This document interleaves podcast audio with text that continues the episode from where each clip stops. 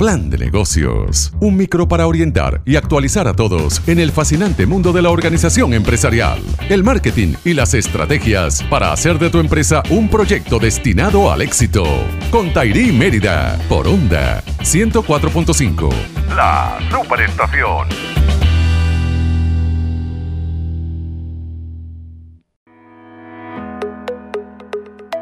Feliz miércoles, libertad financiera que solo otorga la educación y el trabajo. ¿Cuándo debes iniciar tu educación financiera? Justamente ahora. Ahorita mismo es el momento. Debes empezar a tener conocimiento financiero ya. Al hacerlo, encontrarás en un mundo que quizás sea nuevo para ti, pero obtendrás grandes resultados y la satisfacción que obtendrás será gigantesca. Como vimos anteriormente, la educación financiera importa en muchos sentidos, ya sea para lograr alcanzar tus sueños o simplemente vivir con tranquilidad. Eso lo puedes lograr colocándote como meta aprender todos los días algo nuevo. Aunque sea poco, no importa, pero aprender y aplicar todos los días algo nuevo en tu vida financiera te cambiará la vida para bien. Da igual si tienes 15 años y estás escuchándome o tienes 50 o 60 años, siempre tendrás la oportunidad para empezar. Si eres joven, tienes el lujo de equivocarte muchísimas veces, aprender de ello y surgir con mayor experiencia. Si eres una persona mayor, te aseguro que tienes muchísima experiencia ya acumulada. Analiza qué puedes mejorar y cómo. Incluso puedes enseñarle a tus hijos sobre este este tema al estar en edades menores. De hecho, deberías hacerlo, ya que la mayoría de las escuelas y colegios, por no decir ninguno, les da y les enseña a tus hijos a defenderse financieramente. Claro está, si quieres enseñarles a tus hijos sobre temas de financiamiento, primero debes educarte para que ellos no cometan los mismos errores que tú. Y si lo hacen, tú estarás allí para ayudarlo. ¿Deseas conocer más del mundo empresarial? Arroba Tairi.